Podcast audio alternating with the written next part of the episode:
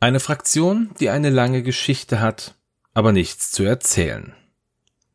Hi, ich bin Dennis von den Raccoon Specialists und heiße euch auch heute wieder herzlich willkommen zu X-Wing Who is Who. Heute habe ich mehrere Schiffe für diese Folge ausgewählt, einfach aus dem Grund, da die Separatisten gefühlt keine Piloten haben, die Geschichten oder Hintergründe mitbringen. Natürlich versuche ich auch hier wieder das Beste für euch rauszuholen an Informationen und wünsche euch jetzt viel Spaß beim Hören.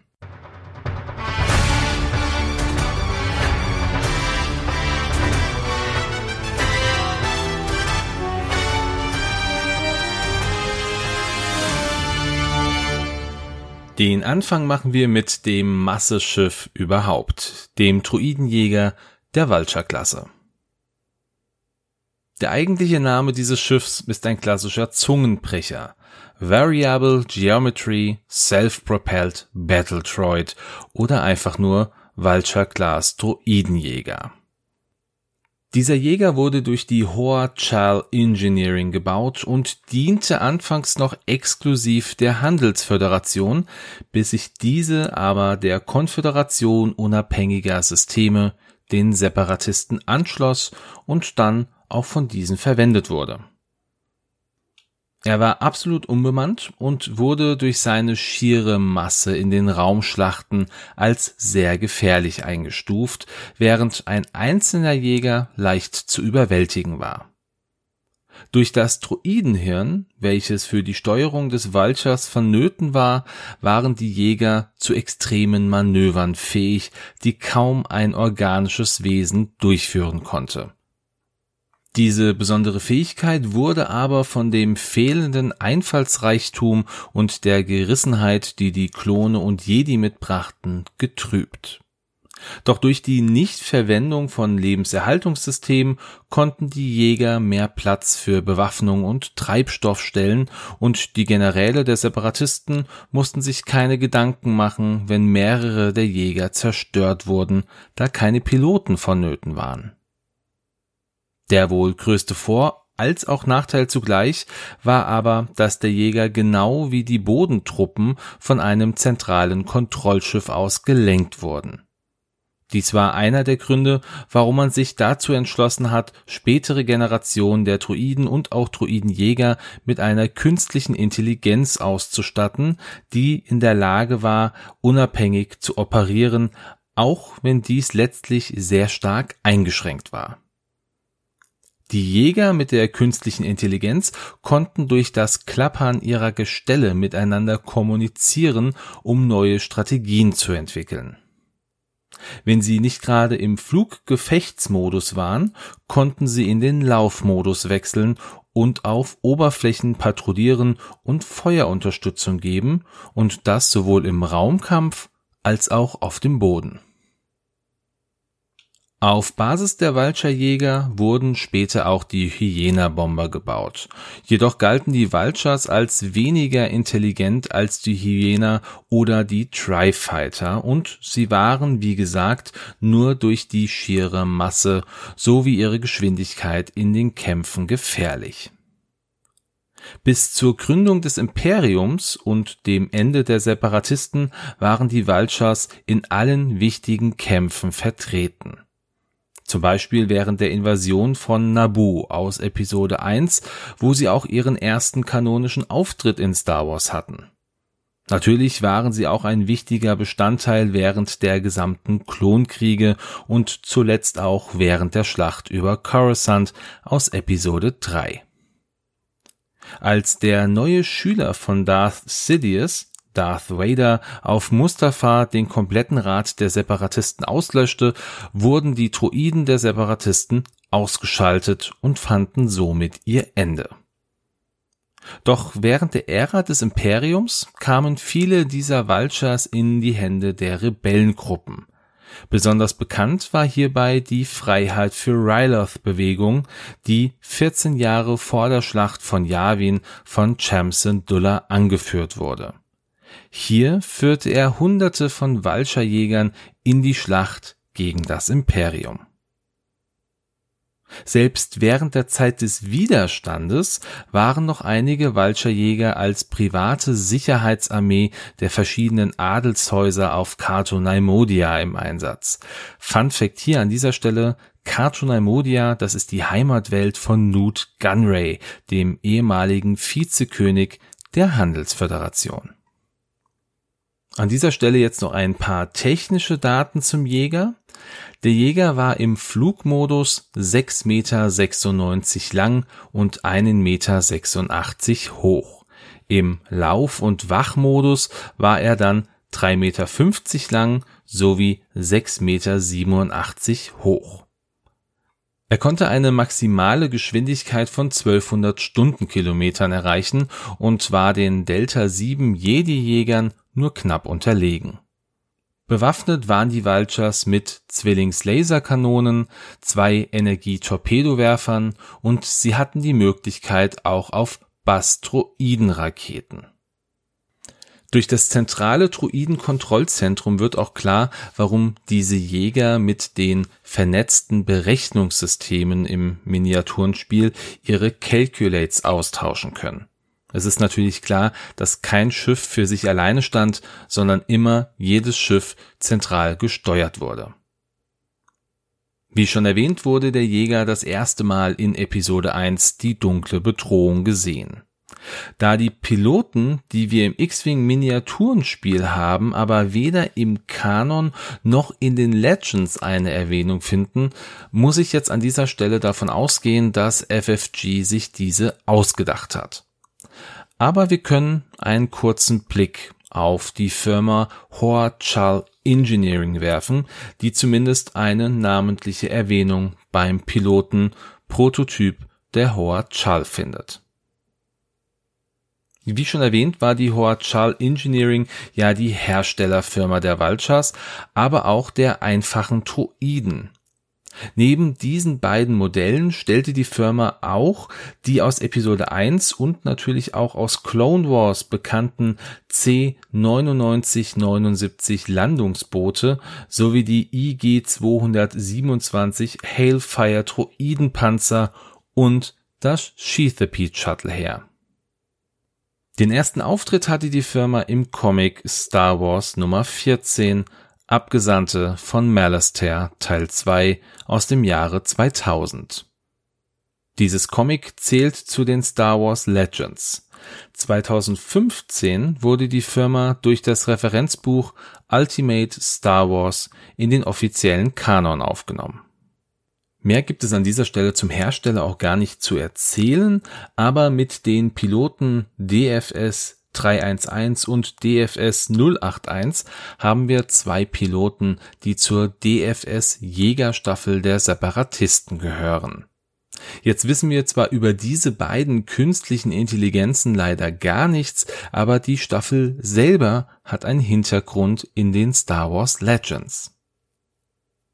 Während der Blockade von Naboo wurde die DFS dem Flaggschiff Sakak zugeteilt und war auch anwesend, als Qui-Gon Jinn und Obi-Wan Kenobi an Bord eintrafen.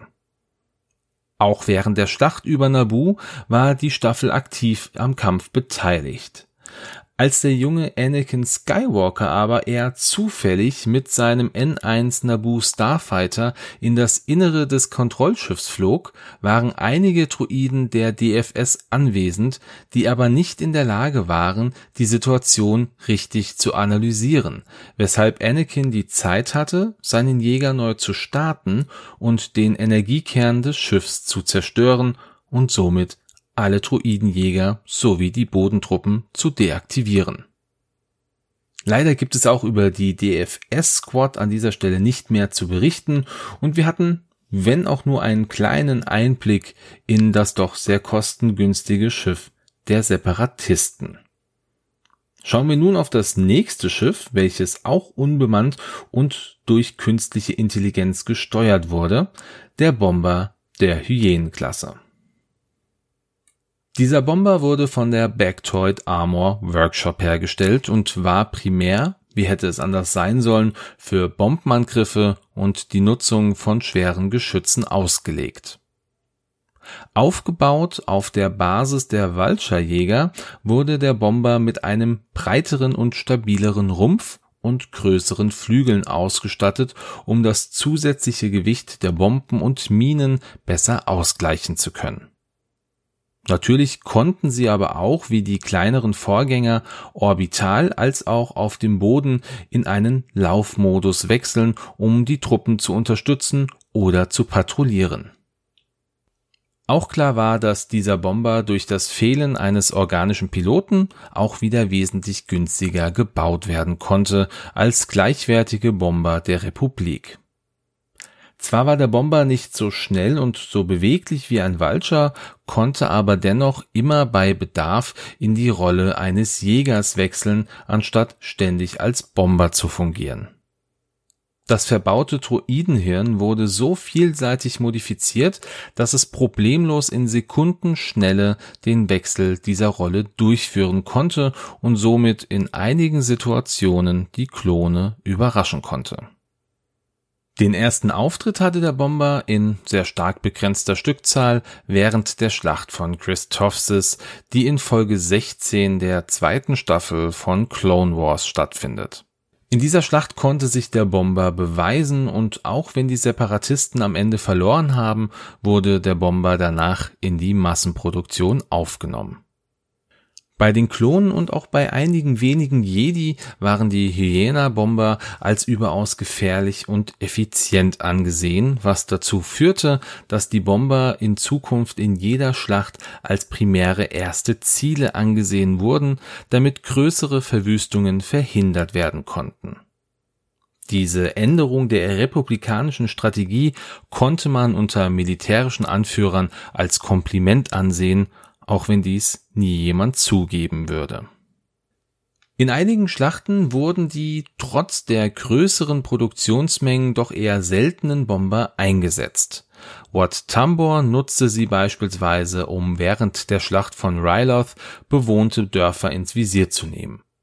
Und auch während der Schlacht von Malastair bewiesen die Bomber, dass sie auch in ausweglosen Situationen noch das Beste rausholten und mit einem Kamikaze-Flug einige gepanzerte Kolonnen der Republik mit sich rissen.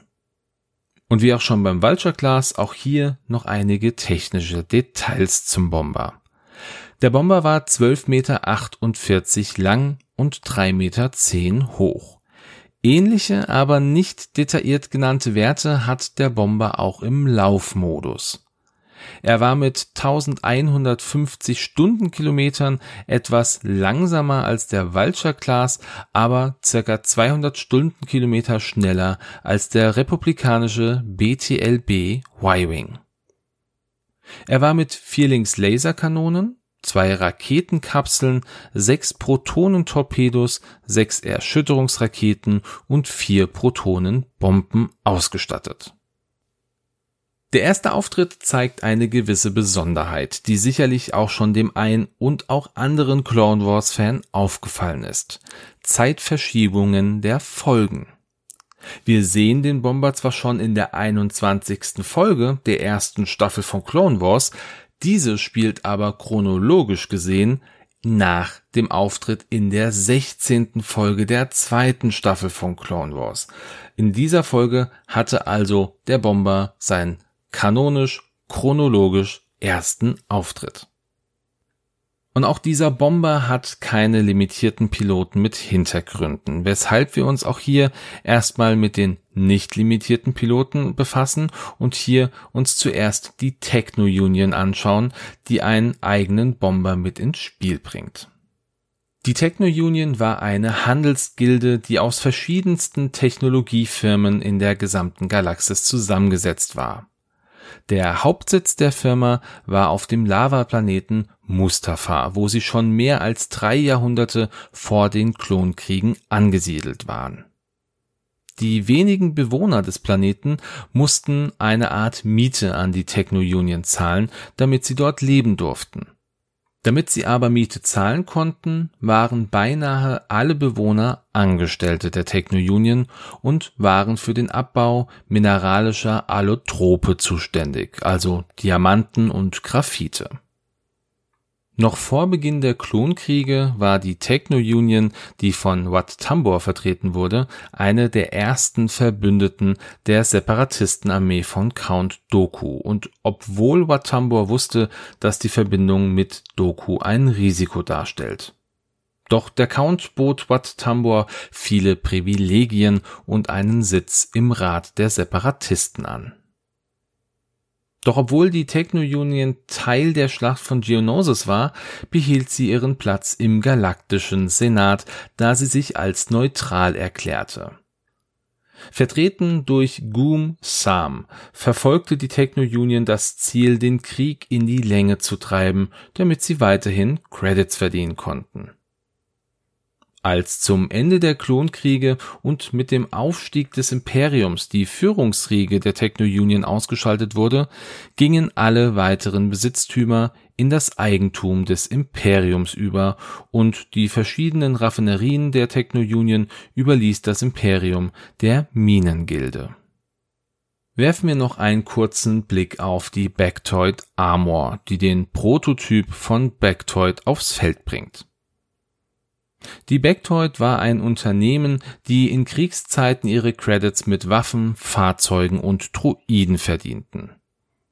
Der primäre Auftraggeber, das waren die Separatisten, und da die Bectoid ein Teil der Techno-Union war, wurden sie vermehrt für den Bau von gepanzerten Sturmpanzern, Multitruppentransportern sowie den Spinnendruiden DSD-1 und OG-9 beauftragt Sie waren auch der Hauptlieferant für die E5 Blaster, die von den Kampfdruiden verwendet wurden. Wie erwähnt, war natürlich am Ende diese Firma auch für die Entwicklung und den Bau des Hyänenbombers zuständig, aber eine kleine Besonderheit ist auch, dass das persönliche Schiff von Cat Bane, die Xanadu Blood, auch von Bectoid hergestellt wurde. So viel dann zu dieser Firma und gleichzeitig auch zum Hyänenbomber. Leider haben wir keine weiteren Piloten mit Hintergrundgeschichten und deshalb switchen wir jetzt direkt und schauen uns das letzte Schiff dieser Folge an, welches wieder erwartend sogar zwei Piloten mitbringt, die einen Hintergrund haben. Und zwar geht es um den Nantex Sternenjäger.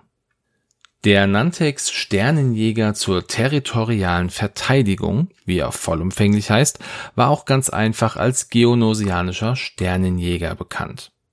Dieser spitz zulaufende, nadelförmige Jäger wurde von dem auf Geonosis angesiedelten Hupla Pasa Tisk Schiffsbaukollektiv entwickelt und gebaut der Jäger konnte sowohl in der Atmosphäre von Planeten als auch im All selber gesteuert und verwendet werden.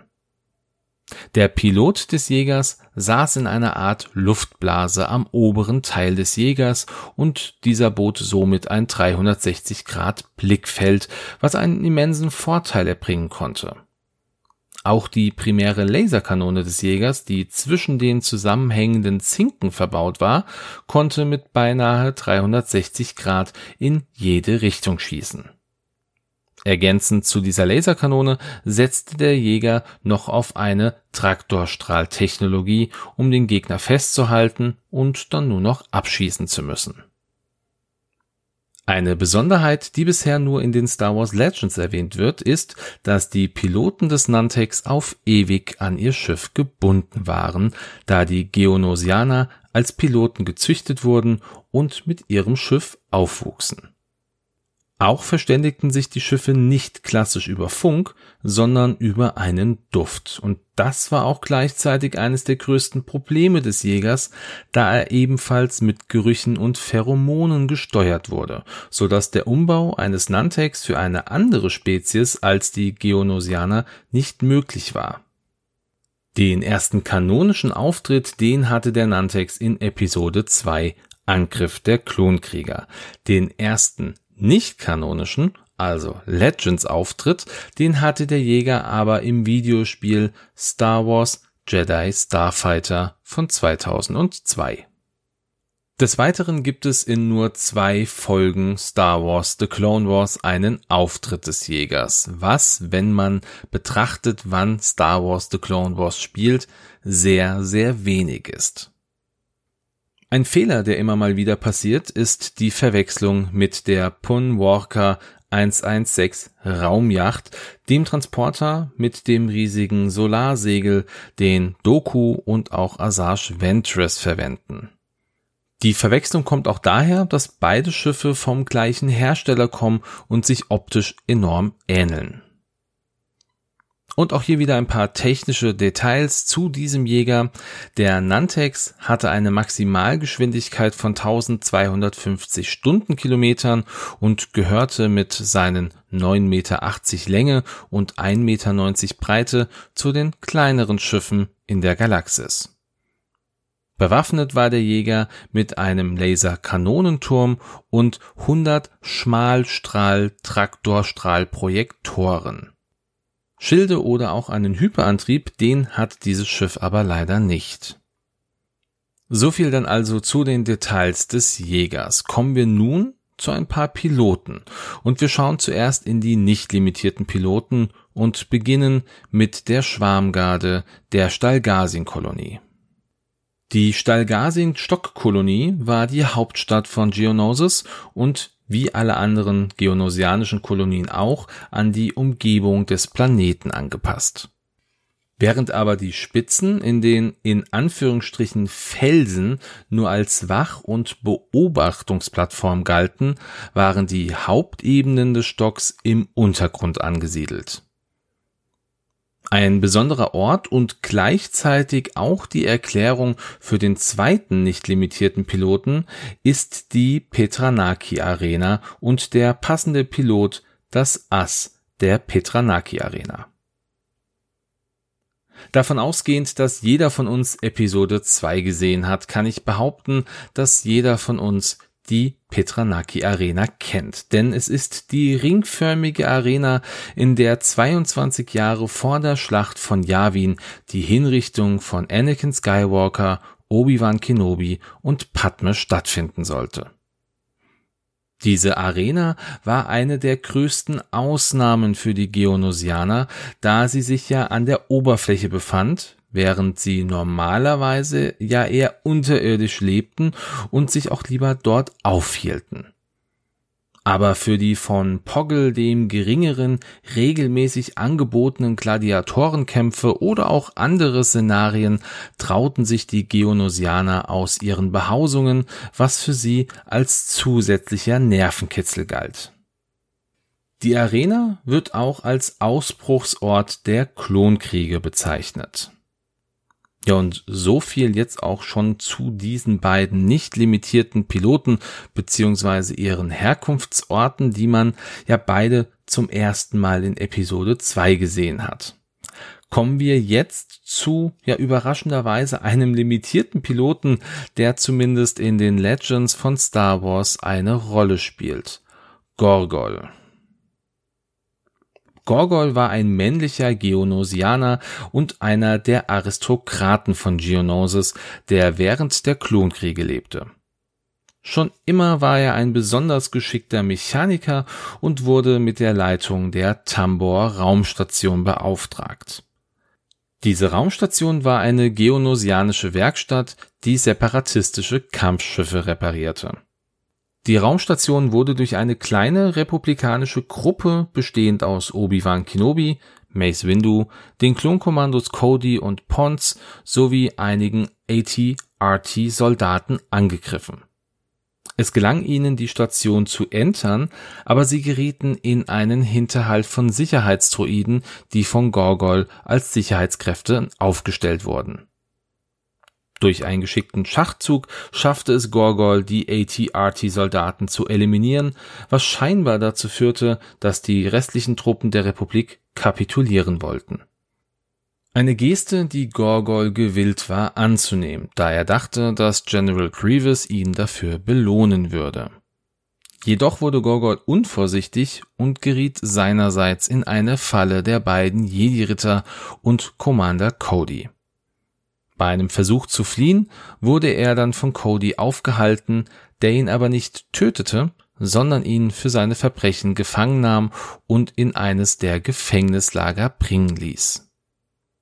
Diese Geschichte und somit auch der erste Auftritt von Gorgol kann man im Comic Star Wars The Clone Wars Der Hinterhalt nachlesen.